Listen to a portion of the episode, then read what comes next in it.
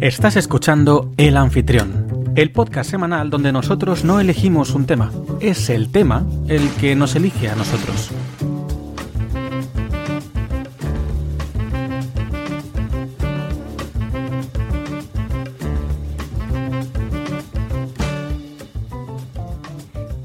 Mi nombre es Rubén Gómez Amaya y soy quien te acompañará durante la próxima hora para que descubras conmigo qué sorpresas nos esperan hoy.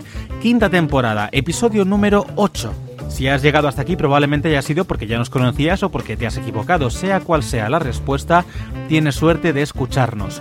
Por si no lo sabes, puedes encontrarnos en plataformas como Podimo, Spotify, Apple Podcast, Google Podcast, iBox o Amazon Music, entre otros. Hoy tengo conmigo a Patricia González, subdirectora del programa y experta en quejas y reclamaciones. Jorge Pérez, editor y nuestro analista geek de confianza. Alejandro Rufus, nuestro community manager y cinéfilo empedernido. Equipo, bienvenidos. ¿Cómo estáis? Usted, estas chadas. Aquí estamos.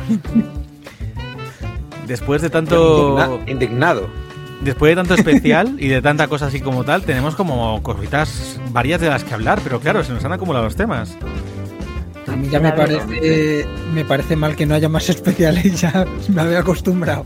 Ya no, claro, es como si te daba todo hecho así también. Pero, mira que Claro, había poco ya. que pensar.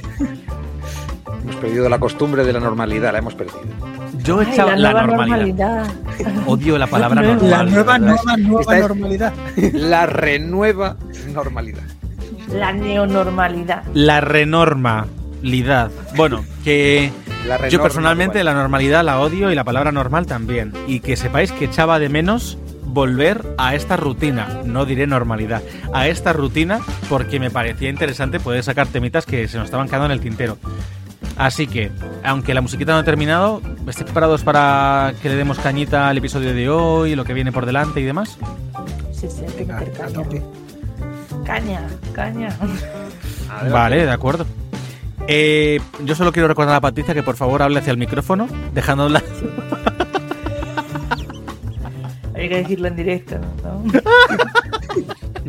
Eh, no podía evitarlo. O sea, tenía que soltar la puya porque por favor es que, es que no puede evitar. registrado. En defensa de Rubén diré que no se lo había dicho antes para decirlo yo también, así que nada. Sois malvados. Vamos a ya termina la musiquita, así que vamos a comenzar con las recomendaciones. Yo seré hoy quien empiece con el tema de recomendaciones para variar un poquito el tema este en cuestión. No obstante, luego ya día haremos la rutina normal, pero con esto que acabo de decir, empezamos directamente. Yo tengo cinco recomendaciones hoy. De hecho, son cinco que probablemente haya cosas que ya habéis visto, cosas que no, pero sí me gustaría mínimamente desarrollarlas. La primera cosa que vengo a recomendaros es el cortometraje de escasos 10 minutos, no llega, de Once Upon a Studio. Eres una vez un estudio. Lo podéis encontrar en Disney Plus. Ah, E- Este cortometraje es un cortometraje homenaje a los 100 años del estudio de Walt Disney Animation. Es una carta de amor a toda la gente que ha crecido con las películas de Walt Disney o con el estudio Disney y realmente es un cortometraje precioso. De hecho, me encanta cómo mezclan toda la parte de animación de 3D más actual con la animación clásica, con tal y sobre todo, da igual la película que penséis, en la que penséis, dejando a un lado Canción del Sur, que esa no está obviamente, pero da igual la película eh, de Disney clásica de animación en la que penséis, incluso la de Wish, que todavía no se ha estrenado, da igual. Personaje que penséis de esa película, personaje protagonista o secundario importante o villano, lo vais a encontrar en la en el cortometraje. En serio, si no habla, al menos se le, ve, se- se le ve. Y es que es una pasada. Es una pasada. Lo recomiendo muchísimo. Me parece un... A mí personalmente, mirad que no dura ni 10 minutos. Porque realmente la mitad de, le- de lo que dura, porque pone como 20, es el corto. La otra mitad son los créditos de todas las traducciones, porque claro, está traducido en cada idioma con voces originales y tal. Entonces es una locura. Y la mitad, la mitad, los 10 10 minutos son de créditos. ¿Vale? Entonces está muy bien. Me, me lo recomendó justo mi hermana y soy fatal persona y no lo he visto, la verdad. Pues son 10 minutos de vuestro tiempo que vais a disfrutar, eh, dejando a un lado que Walt Disney tenía sus cositas también privadas que no vamos a entrar hoy, sí que diré que es una... Sí, eh, es una carta de amor muy bonita. a, a nuestra infancia, porque yo creo que no hay nadie que no haya crecido con Disney en algún punto. Incluso ya siendo mayores, así que nada, os lo recomiendo muy fuerte. Lo segundo que vengo a recomendar es el videojuego de Marvel's Spider-Man 2, que no solo ya lo compré cuando salió, sino que ya me lo he pasado y ya tengo la, el trofeo platino, porque soy así de enfermo.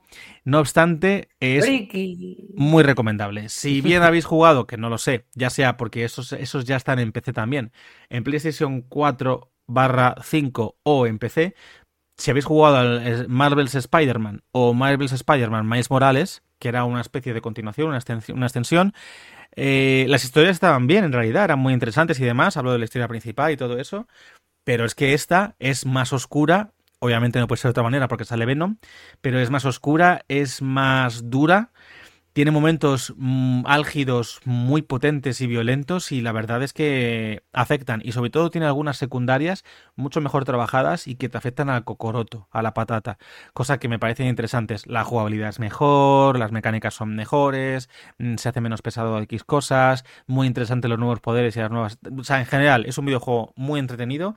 Si no es el mejor videojuego de, superhéroes, porque el de Batman Arkham, la saga, me tiene ahí que es potente está cerca.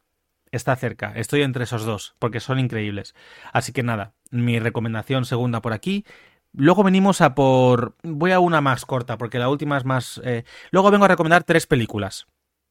La primera, de Super Mario Bros. Movie, la película de Super Mario Bros. La de animación que, que yo no había visto y la he visto estos días. Y además la he visto en versión original, porque quería escuchar a Chris Pratt Ah, a ver si realmente hacía bien la voz y la verdad es que me ha convencido, reconozco que me ha convencido. Y bueno, y por supuesto Jack Black como Bowser pichis, es una pichis, pasada. pichis. Y Pete, y Pete, y Pete también, por cierto, está increíble, Ana pichis, pichis, Esa, pichis, pichis, pichis. Es maravilloso. Bueno, la, la película es divertidísima. Es divertidísima, tiene muchísimos... Yo había momentos en los que saltaba carcajadas que no me esperaba. La verdad es que tiene golpes de humor muy buenos y otros golpes que son increíbles también. Y, uh, y yo la recomiendo muy fuerte. Si tenéis oportunidad de verla, yo aproveché una oferta que tenía Amazon Prime Video en la que había un montón de películas, toda de su catálogo que podías alquilar a un euro y me lié a alquilar pelis y ahora son las que estoy viendo así pendientes. Ahí lo he visto yo en Amazon Prime Video. Otra película que he visto justo antes de que se me acabara, que a día de hoy que estamos grabando a lunes, hoy se me ha acabado Netflix, ya no, no lo renové, entonces se me ha acabado hoy. Yo también.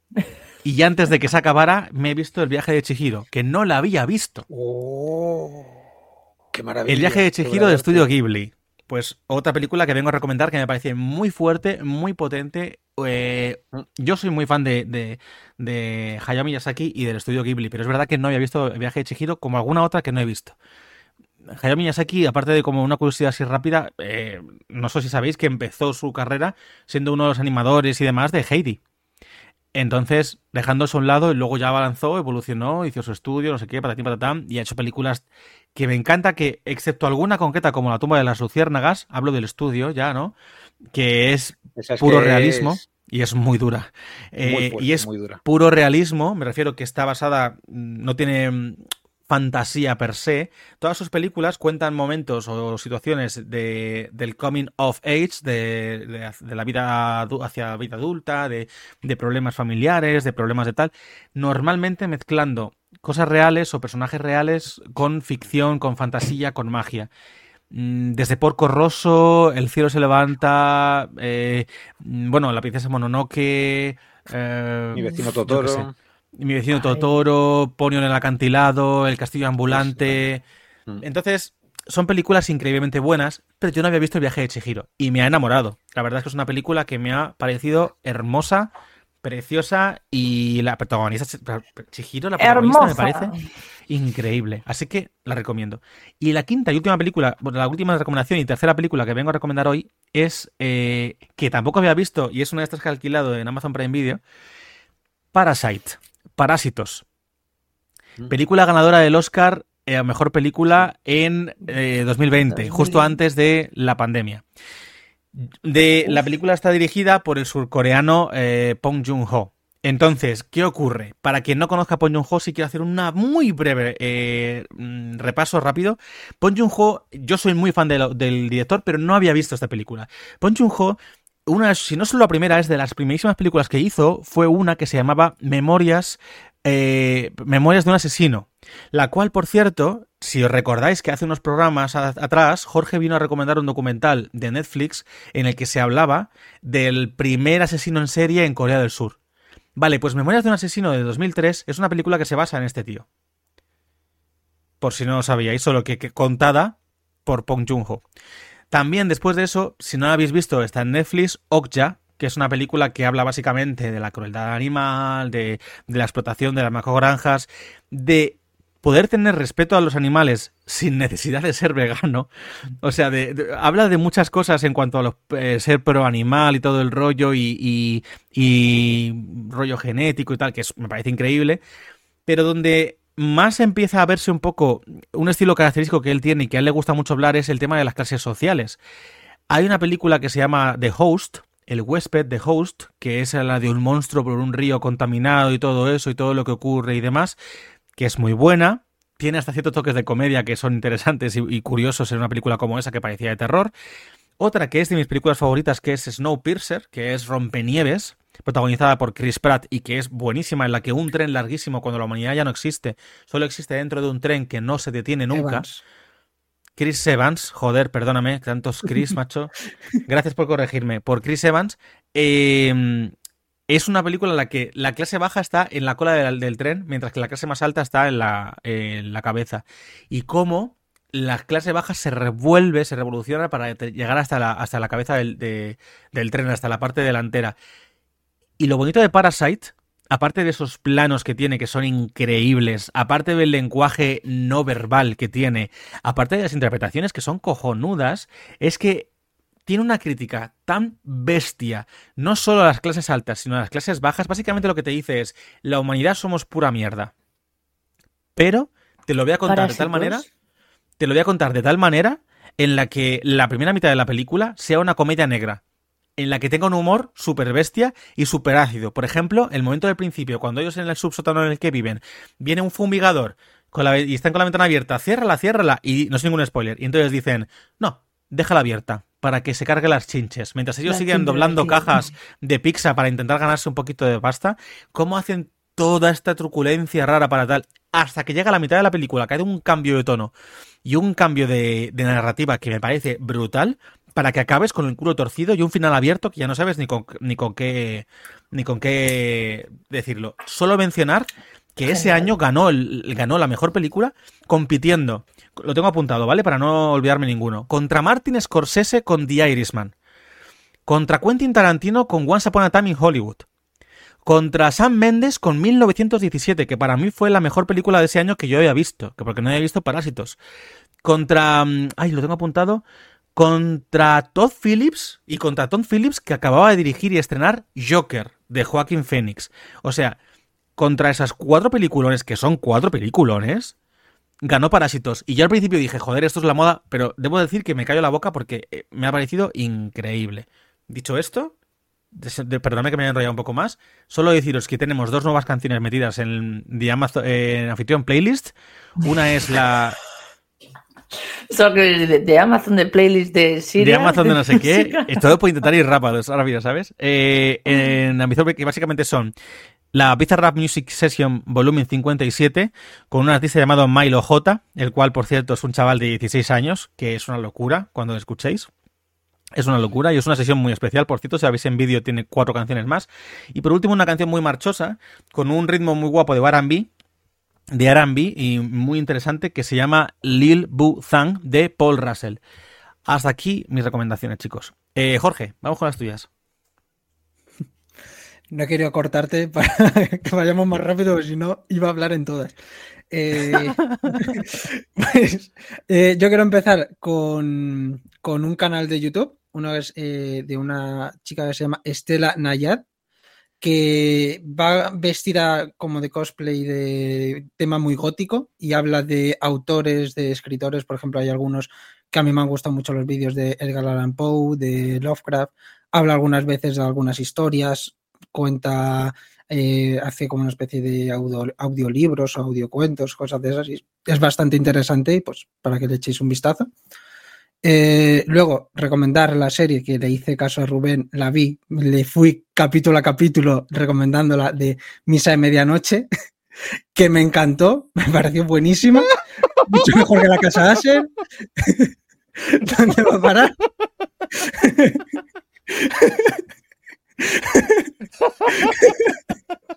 Perdón que no me río tanto. Es que, además, eh, Patricia, que sepas que esta frase, sobre todo de mucho mejor que la casa Acer, lo habíamos hablado previamente para ver tu cara y poder usarla de reel. o sea, le dije, cuando me toca las recomendaciones, apunta el momento. Bien aposta. no, pero en serio, a mí me gustó. veis, la- oyentes, la esto es un, es un plan todo para, para hacerme a mí quedar como una persona horrible. Menos mal que aquí el resto tenemos, menos mal que aquí el resto tenemos buen gusto con misa de medianoche, pero no pasa nada, Mira, Patricia. te Rufus, por igual. favor, ve la serie, ¿eh? Necesitamos una persona Todavía no la he visto. Aún no la he visto. A mí la, la serie me, me gustó mucho.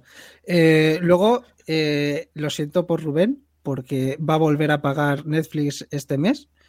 Eh, esta es la primera que viene, eh, que es eh, de Paul Dini y de Bruce Timm, la Liga de Justicia, la serie de animación. No, me aguantaré. La- no. me aguantaré. No, la otra viene el 12 de noviembre, ya está confirmado. o sea que eh, calenta la cartera. Ya viene, ya viene. El 12 de noviembre la sacan. Pero. Que ya, ya está, Bueno, ya está confirmado. No, bueno, Sale pero me espero, da igual, me puedo aguantar, me puedo aguantar. Me puedo aguantar porque ya no, no voy a pagar Netflix, odio Netflix, o sea, Netflix, te odio.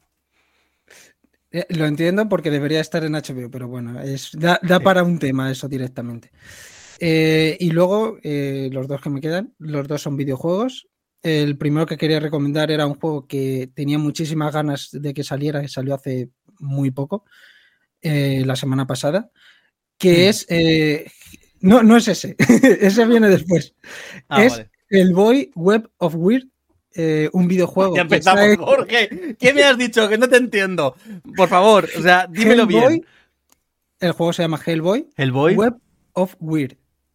Es un videojuego que es un roguelite, es decir, es un juego de estos que te lo tienes que intentar pasar todas las pantallas seguidas, pero cuando, digamos, mueres o cualquier cosa, vuelves a empezar de cero, tienes que mejorarte y demás. Y lo guay que, que tiene es que los desarrolladores han hablado con el propio Mike Mignola, que ha hecho, que es el creador de Hellboy, y ha hecho la historia, de tal manera que sea una historia previa a todo Hellboy, para quien quiera jugar al videojuego y le guste, que pueda empezar con los cómics de cero. Y han seguido la estética de Hellboy. O sea, si ves el videojuego es tal como están en los cómics, es muy parecido. A mí me ha, sorprendido muchísimo el realismo. Y me ha gustado mucho. El juego me, me está gustando mucho. Es muy largo, porque es de esto de, como digo, eh, te lo pasas una y otra vez y demás. Y pues bueno, para quien quiera está en todas las plataformas y bastante baratito. A mí me costó 20 euros, que estaba a 25, pero había una oferta hasta creo que era mitad de noviembre o algo así, o sea que lo podéis encontrar por ahí. Y el otro es eh, el juego que salió el viernes pasado, a la vez que el de Spider-Man, que es el Super Mario Wonder, que me está encantando. Es el videojuego clásico que tenemos en mente siempre del Mario 2D, pero le han metido una cantidad de cosas súper locas que eh, es que te vuela la cabeza. O sea, Yo tengo muchas hay- ganas, sí. hay, o sea, eh, empieza el primer mundo, digamos, es muy sencillito, pero hay como una especie de planta mágica que en cuanto entras en contacto con ella se vuelve todo loquísimo y eh, em- empieza, o sea, digamos que todo el escenario eh, se vuelve loco y cambia por completo. O sea, a mí de repente en uno empezaron a salirme burbujas por todos lados, en otro aparecen eh, una especie de, no sé, seres eh, que empiezan a correr a toda leche, o sea, es increíble. O sea, a mí me está encantando, me está flipando cómo han hecho el, planteamiento original de Mario, cómo le han retorcido y le han dado una vuelta de tuerca súper guay. Bueno, solo como curiosidad, en vez de el mundo champiñón, estamos en el mundo flor. Y de ahí un poco estas flores raras y extrañas que hacen un poco todo este cambio de tal. Vale, Rufus, vamos con las tuyas. Ah, me ha pillado desprevenido. Me ha pillado totalmente El mundo- desprevenido. Es que Estaba- estabas en el mundo que no tocaba. Estamos en el No, No, estabas no, en el mundo no, flor, no. estabas en el mundo Rufus. No, no, es- eh, estaba, de hecho, estaba, lo que estaba pensando era, yo estaba pensando en el Mario original de 8 bits, que, que yo creo que fue el último Mario que jugué seguramente. Porque... No, no, tengo que decir que no, el último Mario que jugué, pero sigue siendo de 8 bits, fue Super Mario Bros. 3. Ya Ay, está. yo Pues también. No he jugado ni a Super Mario. World ni nada de estos. Ese fue el último que jugué. Y además en la de 8 bits. Yo creo que La versión también esta que sacaron en Super Nintendo. Ujú. Bueno, en el caso Rufus, cuéntanos tus recomendaciones. Vale, menos mal que me las he apuntado porque con esto de Super Mario Bros. se me ha ido totalmente el santo al cielo y no me acuerdo de prácticamente nada de lo que iba a decir. Pero, pero como ya me considero persona mayor, pues me lo he preparado por escrito y así pues no, me, no se me olvida. Mi primera recomendación es una serie que no le sonará a nadie porque es de un universo que prácticamente no tiene seguidores, que es Star Wars. Y es... Voy a, me- me- voy a intentar. No, no, a ver, he terminado de ver Ahsoka y como me quedé con el gusanillo de ver más cosas, no es Ahsoka por el momento la que voy a mencionar, sino que va a ser una. Voy a intentarlo en inglés Calma. y ya. Ya sé ya cuál vas a decir. a ver- a ver qué sale, que es The Bad Patch. Lo sabía. No sé si ha sonado bien Batch. o no, pero bueno. Sí, sí, esa es que la, la remesa es que mala. la remesa mala, me suena mal la remesa mala. Está horrible. La remesa mala suena fatal. The Bad Batch Sí, O sea, mola. yo no sé para qué la han traducido. O sea, Sí. no, no la he visto, ni sé de qué va, pero que es que la traducción me parece horrible. No, a ver, si tiene sentido en la historia. El, el lote malo, por ejemplo, pues bueno, todo, todo- pero es que la remesa, es que la remesa suena como a cuando mandas un albarán de algo. Ala, la remesa, toma. O una mesa remenda. Sí, totalmente. Es una, una mesa que es doblemente mesa, es la remesa. ¿Y es doblemente mesa- mala? Y doblemente mala. Doblemente Pues malvada. Bueno, va. A mí la serie me ha gustado, me ha gustado mucho la serie. Tengo que decir que empieza muy lenta, o sea, Sí. le, le cuesta coger ritmo, pero merece la pena aguantar, aunque solo sea al principio, ya digo, después ya digo que acelera, pero al principio merece la pena aguantar por la parte artística. Creo que el estilo ese que empezó con The Clone Wars, aquí ya alcanza un- una cima Un y una calidad, sí, buenísima, buenísima de verdad. Y además que en el primer capítulo aparezca que sea pues un personaje de Rebels, pues ya, claro, eso también te hace conectar y dices, ay, bueno, venga, va, me siento ya como en casa, ya me habéis Es traído. que a- además que, que te cuenten terreno. esa. Claro, que te cuenten esa cosa que tú no habías visto y no tal. y muy bonito, además, como lo que ocurre. Bueno. Mm, Sí, está muy bien. Yo voy por la segunda temporada. ¿Mm? Yo también no he terminado, serie- ¿eh? Ya, esta serie sí que ha servido para una cosa, y es que yo siempre le he tenido mucha manía a los caminoanos. Le he tenido una manía tremenda siempre, no sé por Me qué. pasa, a mí también. Ya sé lo que vas Ya a los decir. caminoanos- Patricia, no sabes quiénes son los caminoanos. No, pero acepto su, su intervención porque es verdad. Incluso sin conocerlos te caen mal. Porque a mí siempre me han caído muy mal. eh, y en esta serie he aprendido a que me caigan peor y a tenerles pena al mismo tiempo. O sea que la serie está muy bien trabajada a ese nivel, al, ni- al nivel emocional, bueno, como casi todas las de, de este hombre, de Dave Filoni, porque ya digo, debería. Me remito a lo que dije anteriormente. Tendrían que coger todo Star Wars y entregárselo y decir, para ti, para siempre, y haz con él lo que te parezca, porque lo que haces siempre está bien. Y mi segunda recomendación, voy a ir. A ver, mi segunda recomendación, cuando esto se vea, cuando esto se emita, ya se habrá pasado la época pero no lo mencioné en el, en el, en el episodio del especial de Halloween, pero lo voy a mencionar ahora. Me voy a ir, aquí voy a hacer de señor mayor. ¿eh? Vamos a volver a una época antigua en la que, pues, que va a ser una obra de teatro, que es Don Juan Tenorio. ¿Vale? A mí siempre me ha gustado el Tenorio, he ido muchas veces a verlo y este año tengo la espinita clavada porque me acordé de comprar entradas cuando ya no iban a haber entradas y, y me, me arrepentí muchísimo de no hacerlo con antelación. Y a mí siempre me ha gustado mucho porque hay muchos tenorios, o sea, muchos tenorios, no, hay muchos Don Juanes. Porque está el de Tirso de Molina, Molière, Lord Byron, eh, Mozart hizo Don Giovanni, pero el de el tenorio solo hay uno. Que le hayan puesto apellido y, y es el nuestro, y encima termina de manera diferente al resto. Entonces, pues siempre hay que dar una oportunidad, leído, o si se puede ver, digo leído por consolarme pensando que lo voy a leer y así pues, voy a poder Yo lo he un leído. pedacito del tenorio. Eh, leído también se disfruta muchísimo. Ahora, viéndolo, claro, obviamente, se- Mm. yo tengo ahí, yo, yo tengo trozos, me pasa como con otras obras. Yo tengo muy mala memoria para las citas textuales, pero sí que hay cosas de ciertas obras que siempre se me quedan. A mí la parte esta que dice lo de cuando él ya está como desatado y dice, ya, lo que haga, lo hago y ya me da todo igual, ¿no? Y entonces dice eso de, clamé al cielo y no me oyó, mas si sus puertas me cierra de mis pasos por la tierra, responde el cielo y no yo. Ah, eso me encanta, porque es como diciendo, ah, voy a hacer lo que me dé la gana y ya que se apañen otros con, con, con lo que sea. La culpa es del cielo por no darme lo que quiero. Ya está. A partir de ahora. ¿Cómo mola, cómo mola el Rufus Carca, verdad? ¿A que Eh, sí, ¿eh? Sí, cuando me pongo en esos momentos es como para que mi, solo, solo mi parte se ponga en blanco y negro con, con polvo y Jorge, rascaduras. apunta. Apunta, Jorge, vamos a hacerlo, De ¿eh? pronto, volviendo tal, no sé cuánto, me pones de fondo el, el pianista de parada incluso, ¿sabes? Por cine de barrio y, Ay, queda todo, queda todo muy, sí, sí, el, queda el, el momento muy, muy apropiado. Y ya está, esas Vale. son mis recomendaciones. Patri, hoy. tú no has hecho las tuyas. No. Dale. Vale, bueno, pues em, la primera es una canción, eh, es muy conocida, es la de Take a Look at Me Now, la canción de Phil Collins, pero es que hace poco escuché una versión que no entiendo por qué, no conocía yo, que es la de María Carey con Westlife. Me parece un pepino de versión increíble, o sea... A mí no me gusta. Pues eh, lo siento por Phil Collins, eh, pero ha pasado Pero a escucha, ser mi nueva Tú sabes, favorita. tú sabes que Mariah. Carey tiene una versión de esa canción ella sola y la que tiene con Westlife. No, la que tiene con Westlife me gusta. Pues meto esa, venga. Esa es. Em, porque todo mejora con la voz de Mariah Carey, aunque sea un poco idiota. No, a ver, que, la, Eh, que, em. que, a ver, Against All Odds, la versión de Mariah Mariah Carey es la hostia. No he escuchado la de Westlife, pero no es mejor que la de Phil Collins, lo siento. Vale, sigue. Vale, eh, la siguiente es otra canción. em, es de, de unos eh, chavales de, de Getafe. que bueno, que en algún momento de nuestra vida hemos coincidido en espacio y tiempo. Y, y el otro día digo, joder, macho, nunca he escuchado nada de, de ellos y los tengo aquí al lado. Y me puse a escuchar porque, bueno, han sacado una canción sobre el Getafe que a mí personalmente no me gusta. Bueno, me gusta el Getafe.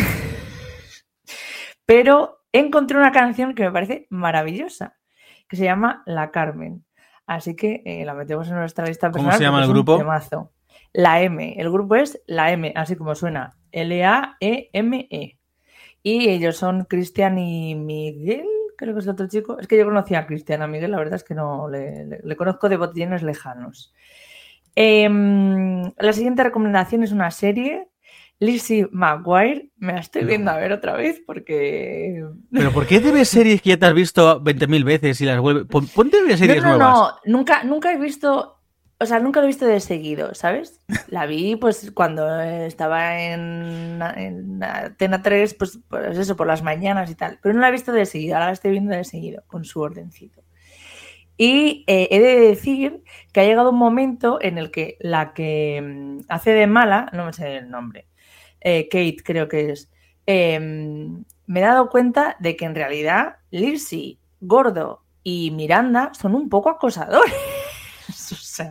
porque es que esta muchacha en, en el 80% de los episodios aparece o mojada o, acaba tirada, ahogada en algún lado o manchada de alguna sustancia pringosa o, ¿sabes? Como que, como que ella siempre va con mala intención y es muy puñetera, pero estos siempre acaban liándosela y, acaba fatal. Y digo, es que no sé quién está acosando aquí, sinceramente.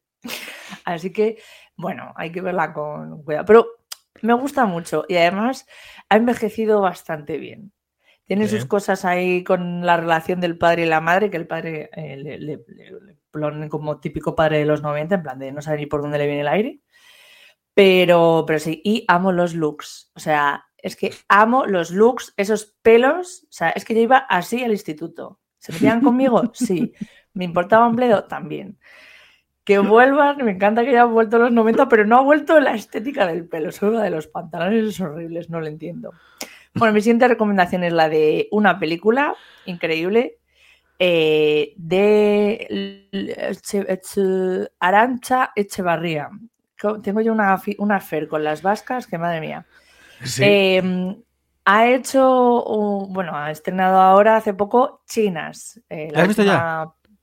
Sí, fui a verla el otro Le día. tengo muchas ganas. ¿Qué tal está? Pues mira, eh, no es una película mm, que te deje, que salgas del cine y digas, qué alegría, qué alboroto, mm, no. Eh, pero creo que es una película necesaria. Ahora, suelta, o sea, te meten 28 jardines, como muchos prismas, Y, se te queda el cuerpo como diciendo, me falta la segunda parte, te quiero decir, ¿sabes? Y no hay segunda parte. Y dices, ahora cómo me como yo, cómo me meriendo yo este drama. Bueno, en fin. Pero bueno, está bastante divertida y dentro de, la problemática que cuenta, pero tiene la, la, relación entre las niñas pequeñas es increíble, eh, cómo se relacionan, el, el, guion que tiene, o sea, las, las conversaciones. No lo que llames tienen. chino, llámalo bazar. Bazar, sí, sí, sí, sí, sí. Bueno, eh, es, un, es, un, final para que cada uno se mm, piense lo que le dé la gana, pero es que, es que estos finales a mí no me gustan, en fin. Pero 100% recomendable, de verdad, obligatorio ir, si puedes ir al cine. Yo encima la vi en la sala, en los cines Verdi, que nunca había estado. Pero como lo tengo al lado del dentista, dije, pues mira, la vamos a ver aquí que está. Venga, vale, y, el último. Y el último es un podcast que lo he descubierto ahora a raíz de, de del tema eh, Israel-Palestina. Mm, Creo que lo recomendó Taramona, no, lo, no estoy segura. Y, y, hace, o sea, ayer me lo volvieron a mencionar y he dicho, pues lo voy a escuchar, porras. Y es, eh, ¿cómo se llama? Eh, no es el fin del mundo, de no sé qué del orden mundial. Espérate, pertenece Hombre, a si una recomiendas- página web, el orden mundial se llama la página web. Y tiene un podcast semanal que es, en palabras suyas, eh, habla sobre la realidad internacional. Y sí, lo recomendó pues, toda la mona hace poco. Es que me suena eso. Y, bueno, me han recomendado un par de veces y he dicho, hizo un vídeo escuchar. hizo un vídeo donde decía eh, os agradezco mucho que queráis saber mi opinión sobre ciertas cosas, pero yo no me voy a meter en ciertas opiniones y no voy a decir lo que opino. Primero, porque no considero que sepa lo que tengo que saber. Segundo, porque una opinión mía la puedo Ah, comentar sí, tan sí, personal sí, con tal. Y, y tercero, si queréis saber más sobre estos temas, Israel-Palestina, seguid estas cuentas. Y entonces lo... Sí, pues, Una pues fue mira, esa. pues luego me han llegado por dos partes diferentes y he dicho, voy a escucharlos porque ya tres nombres, de, o sea, tres veces que me digan el mismo nombre, pues tendrán que tener algo. Y he de decir que eh, tiene una documentación bastante sólida y hasta ahora lo que he escuchado tiene buena pinta y te da así como una, un contexto Perspectiva, bastante sí. chulo de, sí, de, de internacional, porque a mí personalmente como me la pela y no dan noticias, pues así me entero de cosas y del mundo en el que vivo y esas historias. Así que nada, bien. ahí quedan. Vale, pues venga, terminamos recomendaciones y nos vamos directamente a los temas. Antes de entrar, de hecho, a los temas, vamos a hacer rápidamente, ya sabéis que nos encantan los obituarios, nos encanta hablar de gente muerta, fallecida, porque no sé qué, qué narices nos pasa, se muere mucha gente y siempre, sobre todo a Jorge le gusta mucho traer a la gente que fallece porque es fan de traernos la gente cuando fallece, ¿sabes? Entonces es como, pues ha muerto no sé quién, ha muerto no sé cuánto. No trajimos, no lo tenía apuntado, pero lo voy a mencionar rápidamente, que eh, durante este lapso de tiempo en el que estuvimos con los especiales y los no sé qué y los no sé cuánto, también se nos murió... A ver, puede estar más de acuerdo o no con ella y tal, pero era la maravillosa, la maravillosa María Teresa Campos, también Ay, se murió y no la había mencionado. Entonces, pues repito, estar de acuerdo no con ciertas cosas, pero esa mujer realmente marcó un antes y un después en la televisión. E hizo muchas cosas por la mujer en la tele. Entonces, también, nuestro más sentido personal para ella, que no lo tiene apuntado, pero ya aprovecho y lo digo. Además de eso, se nos ha muerto, además muy recientemente, porque cuando salga este episodio habrá hecho una semana. Ha muerto Matthew Perry, eh, Chandler, el personaje de Chandler en la serie de Friends, el mítico Matthew Perry. eh, a día de hoy no sabemos qué ha podido pasar exactamente, sí sabemos eso sí que murió ahogado en su jacuzzi eh, en el rato que la asistenta iba a hacer una compra, la compra durante un par de horitas y tal, y bueno, no sabemos aún a día de hoy, cuando estamos grabando, repito, qué, qué más ha podido pasar, pero bueno, descansa en paz. También ha muerto en este lapso de tiempo Keith Giffen, eh, o Giffen, creo que es Giffen, que básicamente es un escritor y sobre todo dibujante eh, que ha creado personajes de cómic como Rocket Raccoon, eh, Mapache Cohete para los amigos, Lobo o Blue Beetle, el escarabajo azul.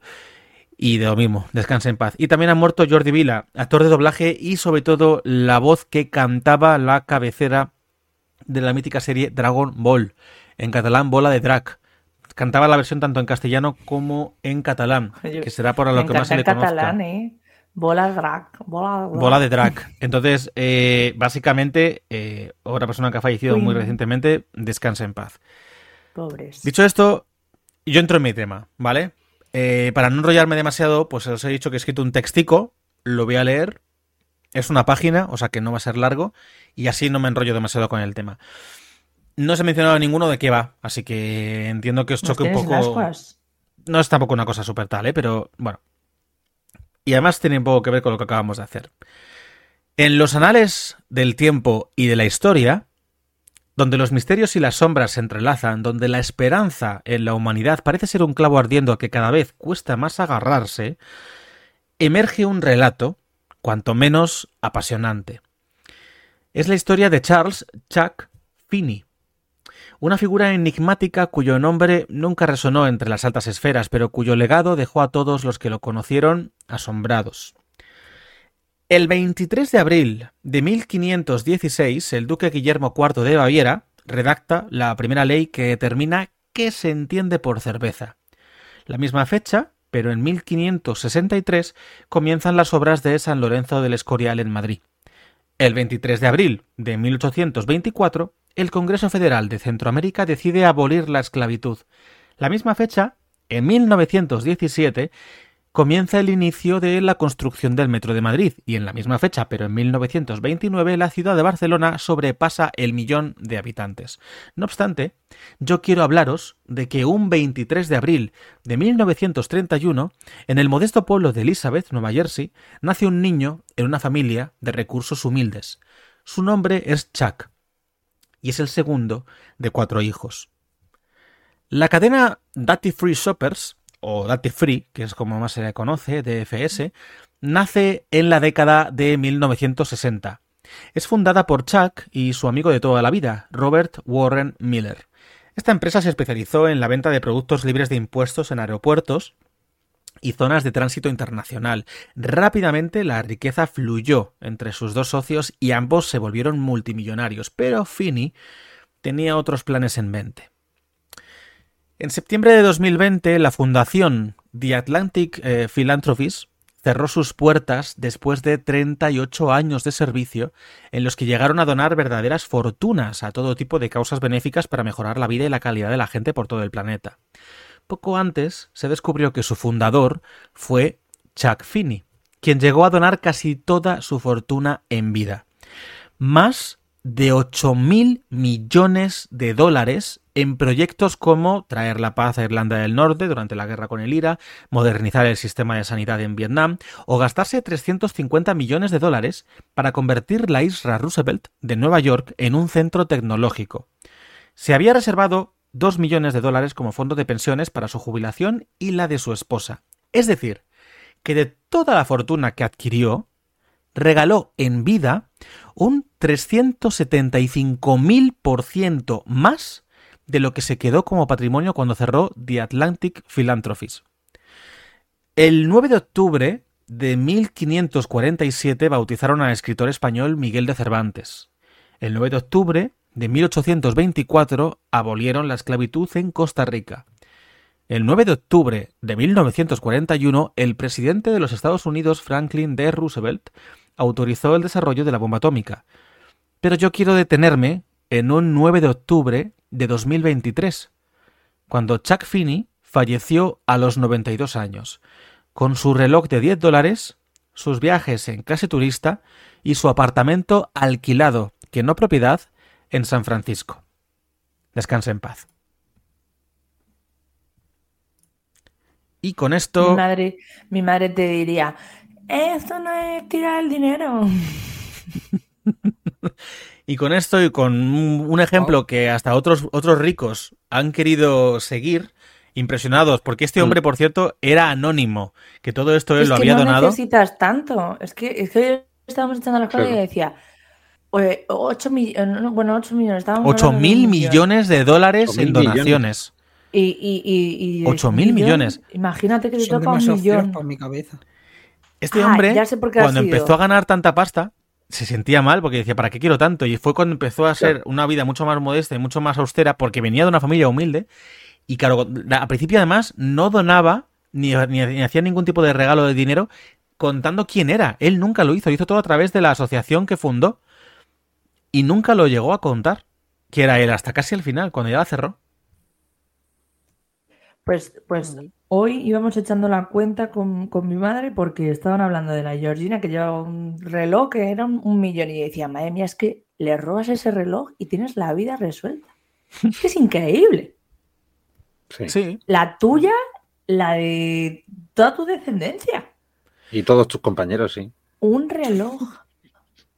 Es Pues que, nada. además, es que, es, es que es- hay cosas que el dinero no debería poder comprar, de verdad. Cuando O sea, es que murió, no. para todo lo demás, Mastercard, pero es verdad que justamente ahí eso, pues es tiene toda la razón.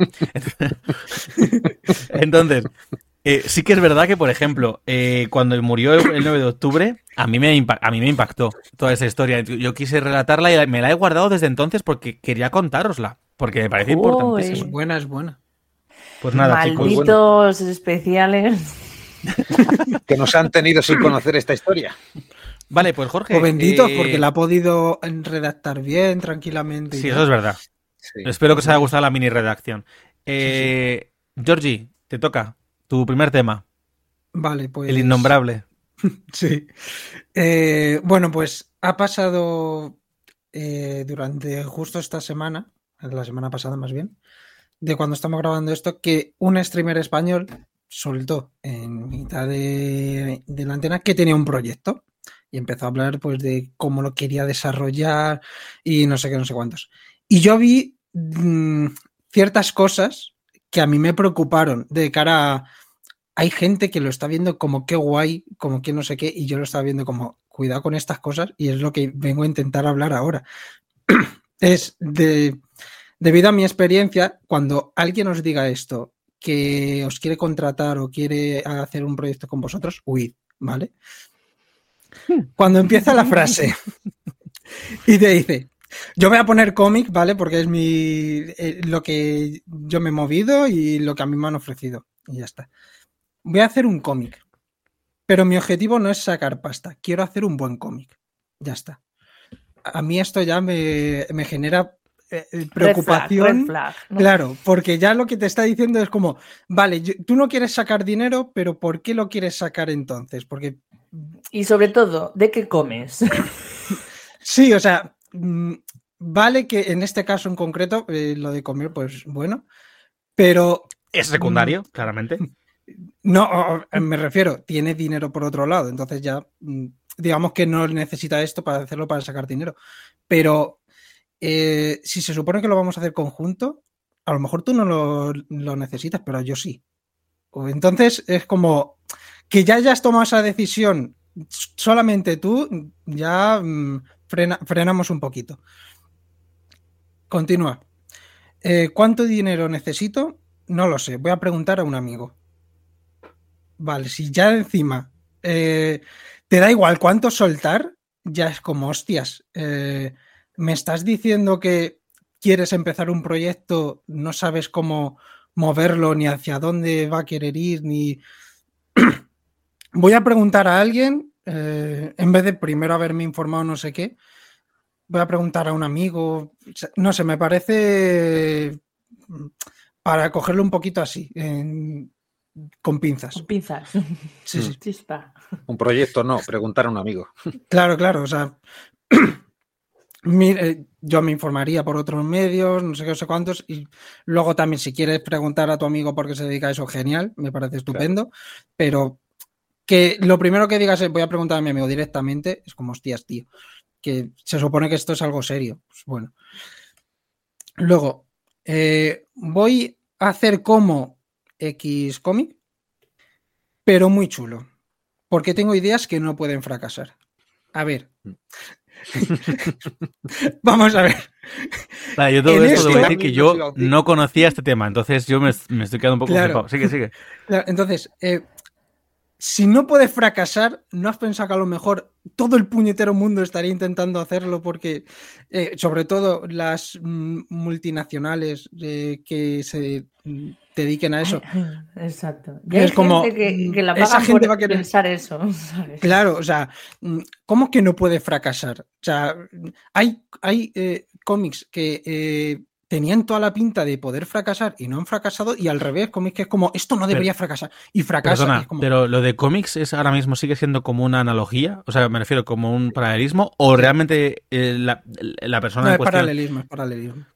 Es otro tipo de proyecto, ¿no? Sí. Tengo una curiosidad, luego me lo cuentas fuera de la antena porque tengo Sí, una o sea, curiosidad. Yo he dicho come porque es mi medio y ya está. Entonces, claro, que me Ay, venga Luzul alguien y me sabe, dice, qué envidia. eh, va a ser, por poner mi ejemplo, si yo te cojo ahora y digo, va a ser como Watchmen, pero muy guapo, ¿vale? Que a mí el Watchmen Pero es mi mejor. favorita. Claro, es como, ¿cómo que mejor? O sea, va- no. Va a ser igual, No, va a ser igual, pero mejor.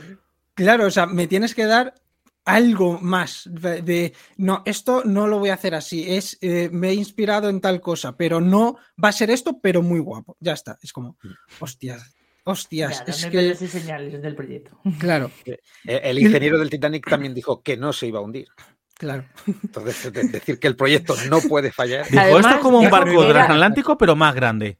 Dijo, dijo, es imposible que se hunda. No dijo que no se iba a Es imposible que hunda esta máquina. Vaya. Claro, claro. No, no hay nada infalible. ¡Qué Sale mal. cosas! Luego, y ya eh, la última, porque es donde termina, o sea, el fragmento que he visto es un, un minuto y algo. No vamos a tardar tanto. Y empieza a decir cosas que va a hacer que bajen el presupuesto. Sí. Vale. No vamos a tardar tanto. Cuando tú me dices no vamos a tardar tanto, porque tú sabes, como bien hemos visto en todas estas partes, todo el proceso que viene a tardar, ¿no? To- Lo que se va a tardar en hacer, está ya muy Dios informado. mío. Y empiezas a decir cosas para bajar el presupuesto, es como si no sabes todavía, ¿no? ¿Cómo vas a bajar el presupuesto? O sea, en este caso sí es verdad que lo que dice mm, es- le ha faltado mm, desarrollarlo para, eh, para que se entendiera bien, pero sí es verdad como eh, en este caso, por ejemplo, del cómic, que es como, tío, mm, no.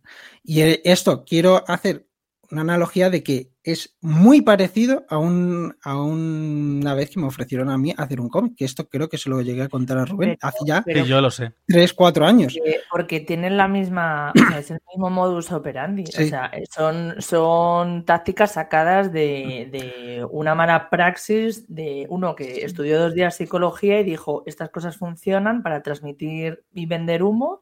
Y Es como el que le he vuelto a ver hoy, por cierto, una publicidad del vídeo este. ¿Os acordáis? El tío este que se hizo muy, muy famoso como no te han enseñado a hablar inglés, no sabes Ay, hablar inglés. sí. El tío ese, pues le he vuelto a ver hoy. Dame un. Dame. Es- eso es una estafa 30 que te cagas. segundos o y sea, te- es como, mm, Pues le he vuelto a ver hoy. Bueno, perdonadme. Eh, venga, Bueno, Jorge, pues que...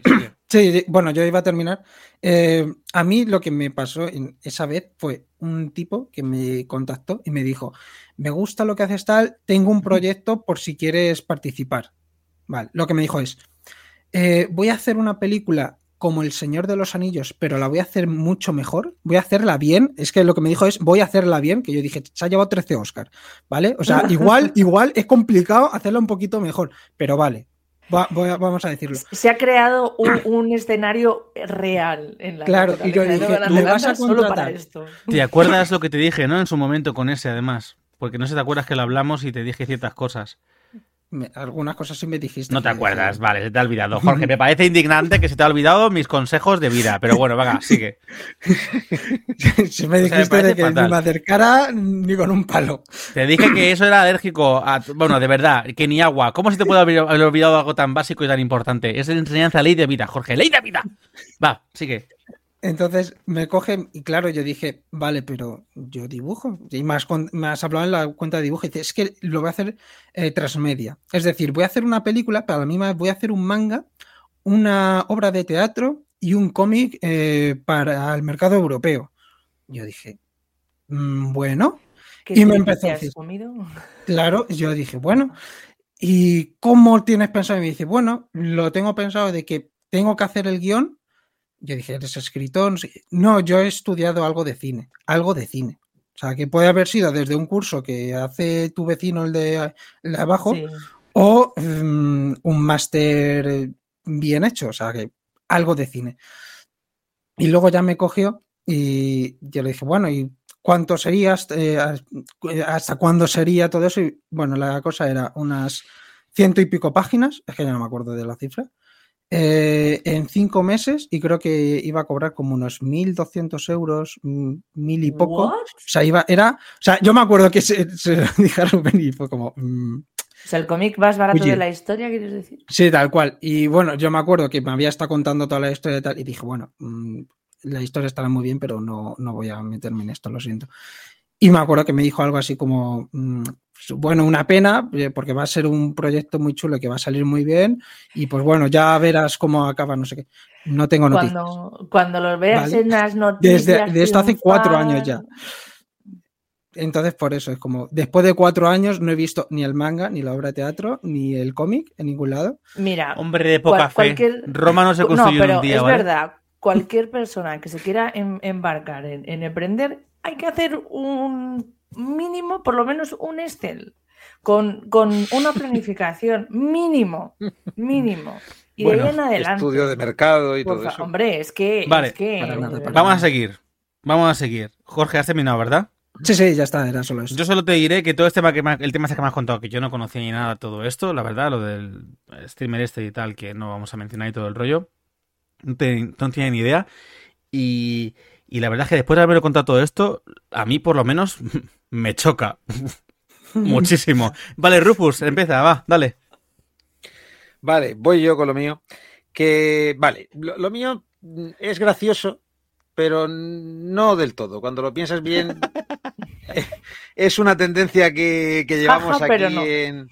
No, no, es una tendencia que llevamos desde las últimas elecciones municipales y autonómicas, que pasan cosas y de primeras piensas que bien, esto es carne de meme, vamos a hacer chascarrillos con este tema, pero bueno, eh, esto tiene que ver con, con Valencia, con el Ayuntamiento de Valencia de los creadores del anterior éxito que fue poner una pegatina o una cosita de la bandera de España para tapar la tilde en Valencia, en Valencia, pues eh, ha llegado un nuevo capítulo. Y es, en realidad es, eh, es como una tontería, pero tiene varias lecturas. Yo lo cuento como ha pasado. Pasó eh, la última semana de octubre.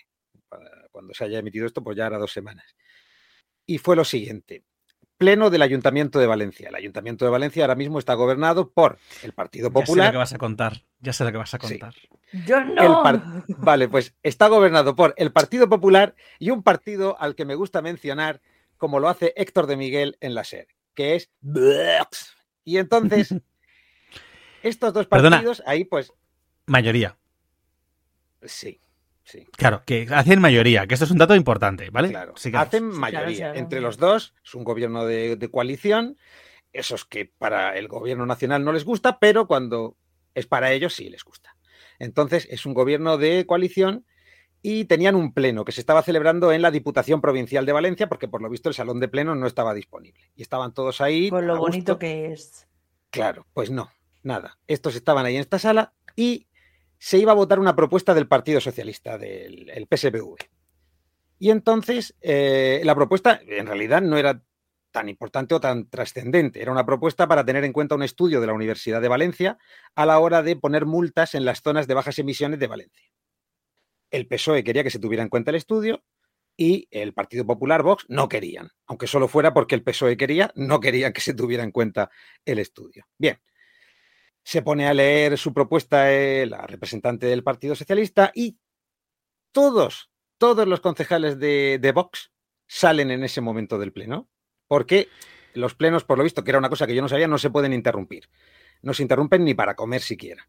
Entonces, ¿qué pasa? Que lo que hacen es salir por turnos a una sala que la llaman la sala de los canapés, porque literalmente tienen aperitivos y piscos labis para poder ponerse fin. Todos los de Vox y me parece que un tercio de los del PP. Sí, salieron de Vox todos. Ellos dijeron, ¿para qué? Esto lo está diciendo Vamos a por el escuchamos. canapé. Vamos al, al condumio. Y que nos salieron está todos pagando de- el ciudadano para comer. Claro, por supuesto, si se está gastando el contribuyente el dinero, vamos a hacerle el feo de no comérnoslo, pues no. Claro, efecto, que luego todo eso se tira.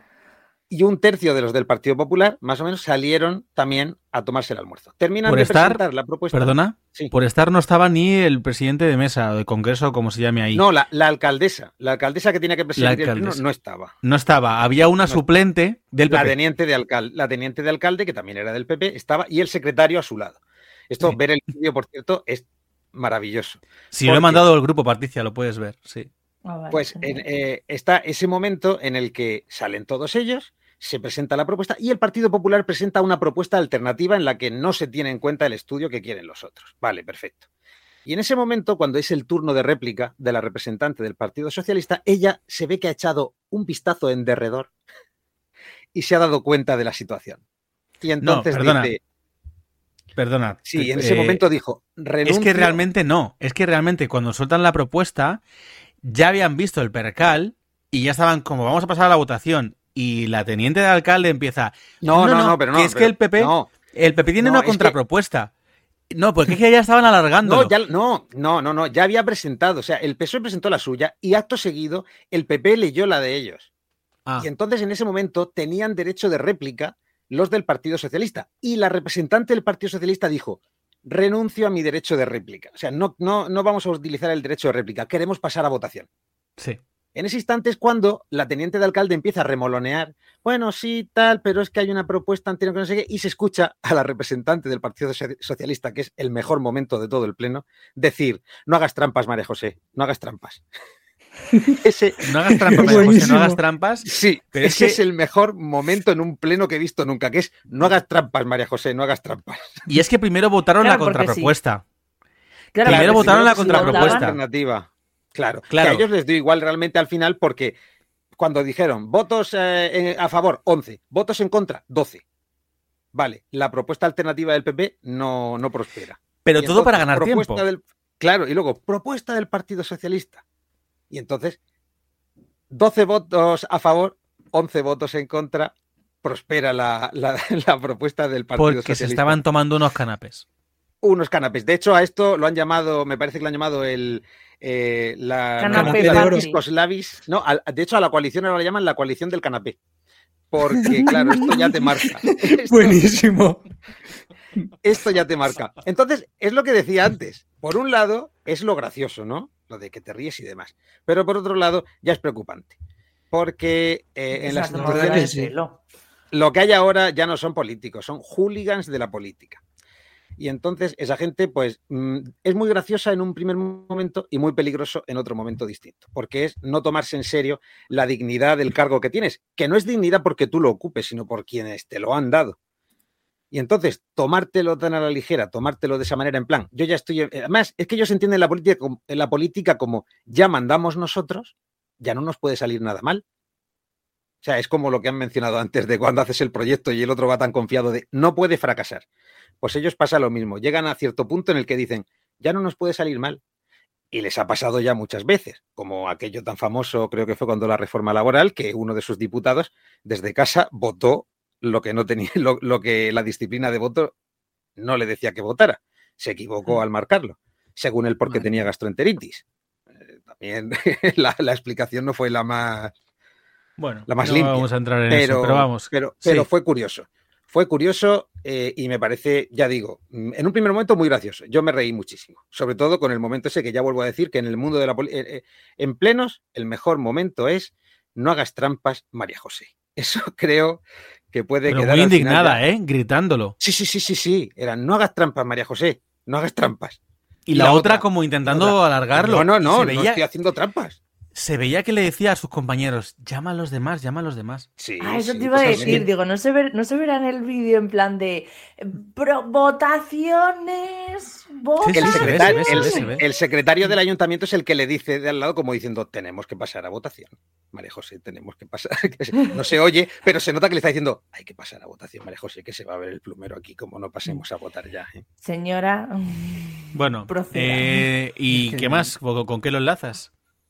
Ah, ¿con qué lo enlazo? Vale, esto es, esto es una tontería realmente, pero voy a contarlo aquí, porque ya me está, me está doliendo.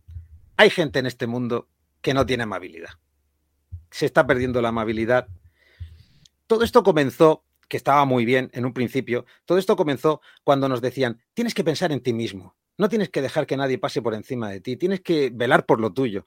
Lo tuyo es importante, pero ya estamos llegando a un punto que es más bien, si tienes que pasar por algún sitio, pisa cuellos pisa cuellos, no pasa nada, quiebra, quiebra vértebras, pero tú pasa. Y entonces eso el problema que tiene es que nos volvemos muy individualistas y así nos va, que pasan cosas y a nadie le importa, eh, todo el mundo es culpable o nadie es culpable de nada, que no sé qué es peor, si que todo el mundo parezca culpable o que nadie sea culpable de nada, las dos partes. Y entonces esto lo enlazo con una señora de mi piscina. Una señora, señora. Estas señoras, estas señoras que se te cuelan siempre porque piensan que tienen que ir las primeras. Rubén no se esperaba para nada que fuera por ahí eh, el derrotero de, esta explicación. Vale, por eso he pedido también ir en este puesto. Esa señora de ¿te importa que solo es una barra de pan? Efectivamente, y luego no. Luego Aparece con un carro de la compra. Efectivamente, todos hemos sufrido esos momentos. Bueno, pues esta señora a mí me pasó que yo llegué, yo llegué a la piscina, llegué a una de las calles, estaba solo ella, y como era la única en la que había una sola persona, yo escogí esa calle, me senté en el borde de la piscina y la señora llegó nadando por en medio de la calle, justo por el centro. Y yo pensé, bueno, pues piensa que está sola, pero ahora verá que estoy yo, así que no habrá problema. Sacó la cabeza del agua y dirigiéndose a mí en un tono hiriente, pasa que yo soy duro, pero era hiriente, me dijo, ¿qué haces? Y yo le dije, pues meterme en el agua, me ha dado capricho. He visto aquí la piscina, iba en bañador, pues digo, pues me baño y ya está. Se me, la señora, sí, sí, es un antojo, caprichos que le dan a uno. Y me dijo la señora, no, no, no, no, no, no, no, no, no, no puedes meterte en esta calle. Y entonces yo contesté, sí, sí, puedo, perfectamente. Me impulso así con los brazos y me meto. mi, peso, mi peso me introduce en el agua directamente. Si peso tengo, señora, no se preocupe. Y ella dijo, no, no, no, porque ya estoy yo. Digo, lo he observado. Y cuando yo entre, estaremos los dos. Esto es de Barrio Sésamo. En cuanto entra otra persona, ya somos dos, no uno o dos. La señora que Drácula estaba mencionando ella, ella la, la, piscina, por lo visto. Totalmente. Pensaba que. No, yo creo que pensó que era como en las películas se ve a veces, que hay gente que reserva las calles de la piscina y ya la tienes tú una hora. Pues no, aquí no era así. Y de hecho, la señora, señora Chivata, se fue al monitor. No. A decirle que yo había ocupado su calle. Y cuando el monitor le explicó la situación, que yo lo vi de lejos porque no me había metido todavía y no veía muy bien porque sin las gafas, que de hecho esta noche no las llevo y tengo los ojos ya como dos. Y, el monitor se ve que le explicó la situación. Y la señora no solo no es que no se disculpara, que bueno, yo ya a estas alturas no espero que, que nadie diga, hoy pues lo siento, me he pasado, tal, no. Es que directamente no me volvió a mirar en ningún momento. Y aparte, cuando se cruzaba conmigo, se iba hacia el centro de la calle levemente para golpearme al pasar. Que yo pensé, digo, llevo usted las de perder, señora, que yo tengo una mano que, vamos, que es como un jamón. Como, como diga de lanzar un viaje así al cruzarnos, es que el, gorro de baño se lo mando a, a Tegucigalpa. Pero la señora se metía por en medio. Y es que con esto cierro, y yo pensé, digo, bueno, le he pillado, le he pillado en un mal día, pero es que hace dos días nada más entró desde el otro lado de la piscina y cruzó cuatro calles o cinco, casi por en medio, y chocó con un señor. Y el señor le dijo, ¿está usted tonta? Así, es que le salió así. Y ella contestó, no, no, perdone, yo estaba cruzando por debajo de usted. La espalda de la señora, esto es el nivel del agua, la espalda de la señora iba por aquí. básicamente. Se veía, se veía la coronilla aparecer por encima. Pero según ella, era tan abajo. Sí, sí, ella iba tan sumergida. Es que la gente mayor. Haber chocado. No era, tan, eh, ¿eh? no era tan mayor. La señora no era tan mayor, pero se ve que ya está haciendo prácticas para cuando tenga esa edad en la que, en la que se te pueden colar en los sitios y todo eso. Pero. Esa, señora seré yo, ¿eh? No, no. No, no creo que. Yo creo que no. Yo creo que Tengo que romper una no, soy, en favor de Patricia. No. Vale, mira, como sabes una cosa que voy a, aprovechar como lo que acabas de contar de amabilidad, como mención antes de cerrar el programa. Eh, me pasó una vez en una discoteca que estaba en un grupo de amigos bailando y estaba, pues, grupo, pues, lo que hemos hablado, con que yo salía, por Robert, tal, esa gente. Pues, bueno, pues estábamos un grupo de amigos bailando. Nosotros somos unas personas, yo soy el único que más o menos se mueve más en ese grupo, porque los demás son como amebas. Son gente que con la copa en la mano, pues hace un poquito así y poco más. Entonces no se mueven demasiado, son fáciles, o sea, no ocupan espacio. Y yo, como me muevo con amebas, pues me contagian un poco porque llega un punto en que me canso de bailar solo. Y lo típico de que la discoteca se va llenando, es que me acuerdo perfectamente. Y, estábamos, éramos un grupo de seis personas, no más, no éramos muchos, estábamos juntitos así, haciendo un circulito ni siquiera pequeño ni expandido, es, o sea, o sea ni siquiera expandido, era pequeñito. Y entonces, cuando se empezó a llenar lo que era la pista de baile, teníamos un grupo detrás de chavales y chavalas. eh, ese grupo era el típico grupo que si nosotros estamos, lo voy a hacer con la cámara, ¿de acuerdo? Para quien lo esté viendo y si no, yo lo voy narrando.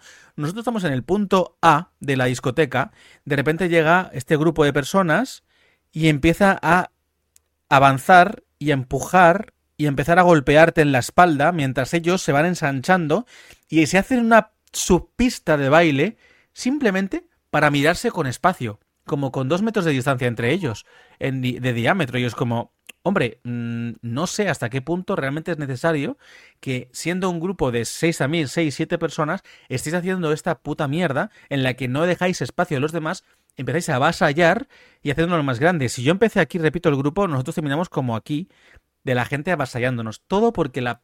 Además me tocó a mí el grupo, digamos, de espaldas. Porque había una payasa, no tengo otro nombre, una chavala de nuestra edad, yo tendría veintipocos años. Una payasa que no paraba de golpearme en la espalda en cada momento de la canción y de hacerme golpes para ir haciendo hueco. Y yo estaba así. Yo estaba con una cara de. Me cago en tus putos muertos, cabrón asquerosa, me tienes hasta los cojones. Tengo los huevos más gordos que una pelota de, de, baloncesto. O sea, es que se me están hinchando, me empiezan a pesar y empieza a dolerme ya. Y yo estaba cabreado, cabreado, cabreado, callándome, callándome. Mis amigos me estaban viendo la cara y encima los ojos de puta se reían.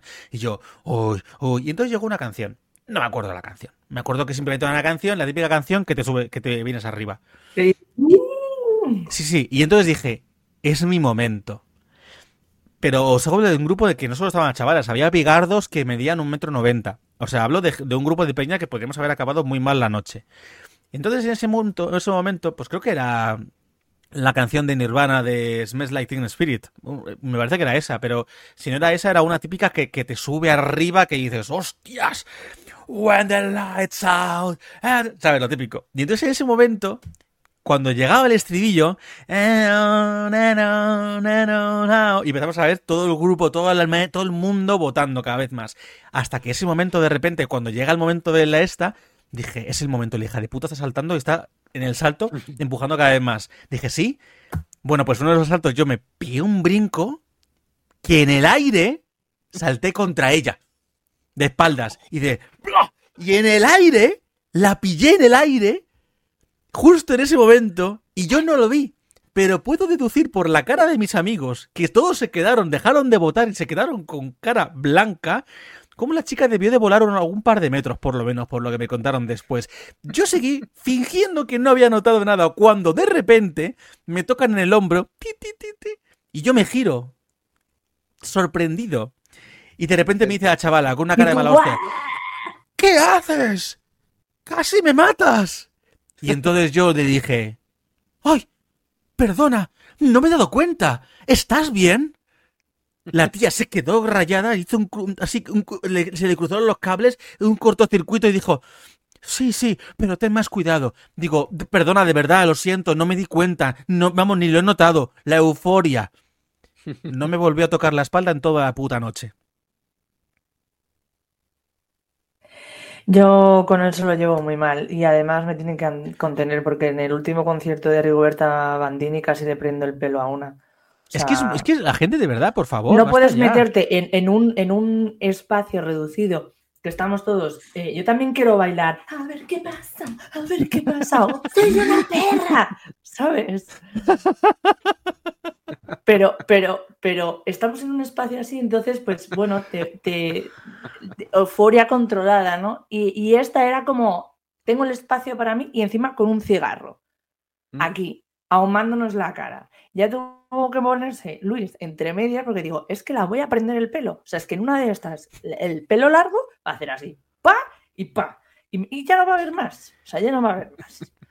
En una de estas, la siguiente vez, lo que tienes que hacer es mover así como los brazos Sí, hacia los lados y, en una de estas, con el puño cerrado, le cruzas la cara. Y entonces dices, disculpa, estaba bailando, no ha sido culpa mía, te has puesto en puto medio porque estabas en mi espacio. Y ya está.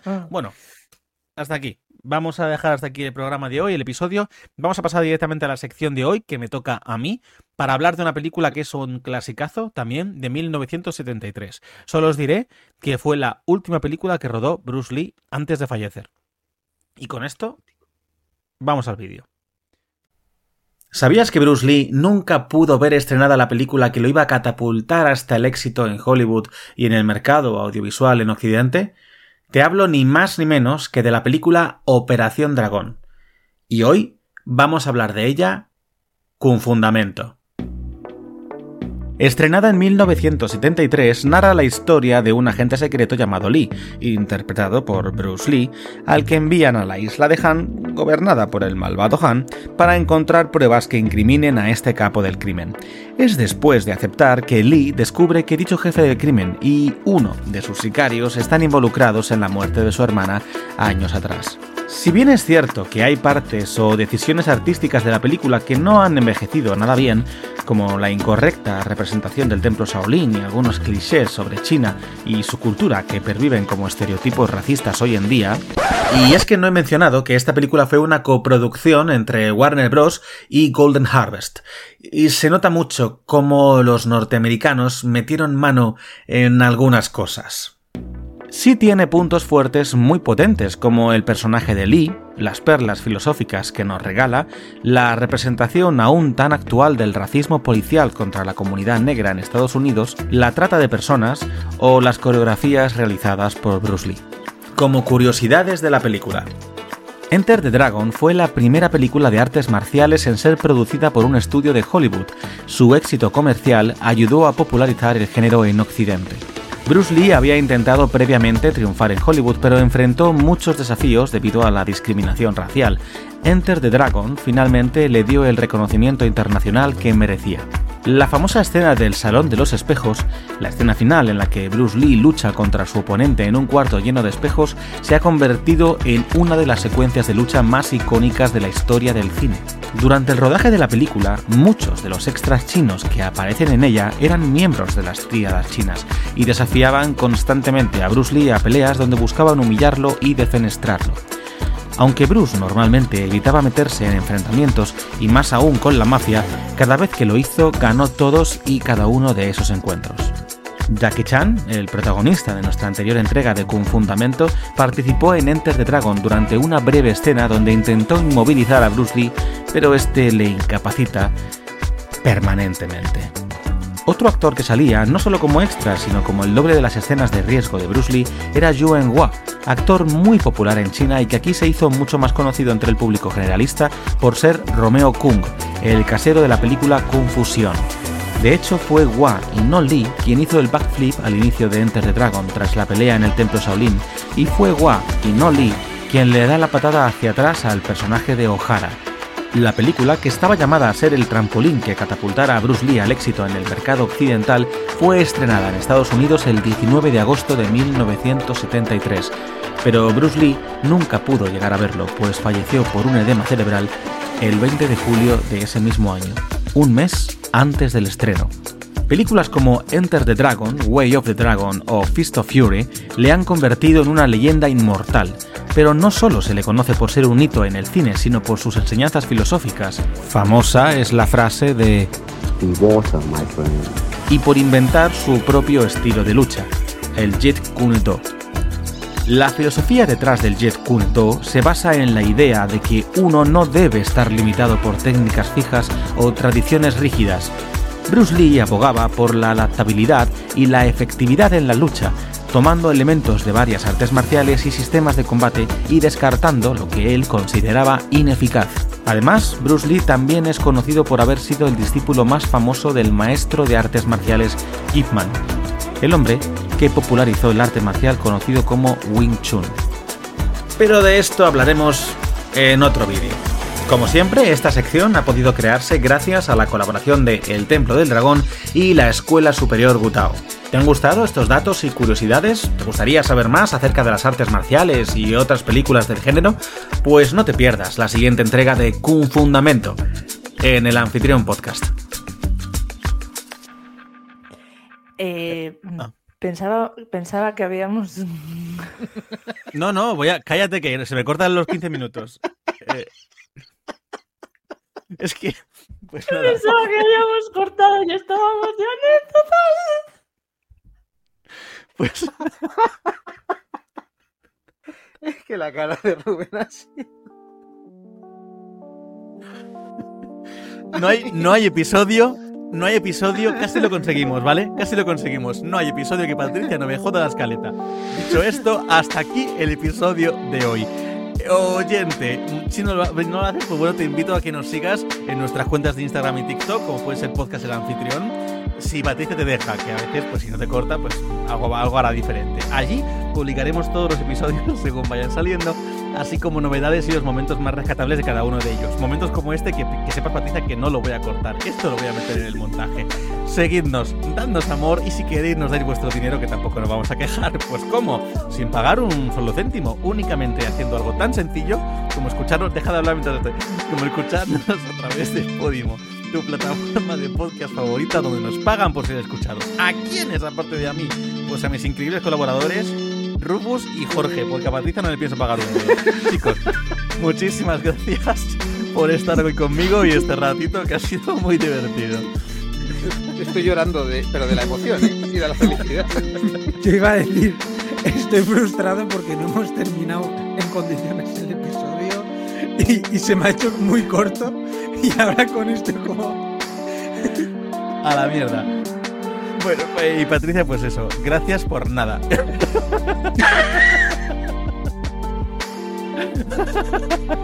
Mi aportación en el episodio de hoy. O sea, no me habéis dejado hablar, ¿eh? Esto quiero que quede patente. Oyente, muchísimas gracias por dedicarnos tu valioso tiempo. Calla, que se me acaba la canción. Oyente, muchísimas gracias por dedicarnos tu valioso tiempo durante este rato. Nos vemos la semana que viene en el anfitrión, porque nosotros no elegimos un tema, es el tema el que nos elige a nosotros.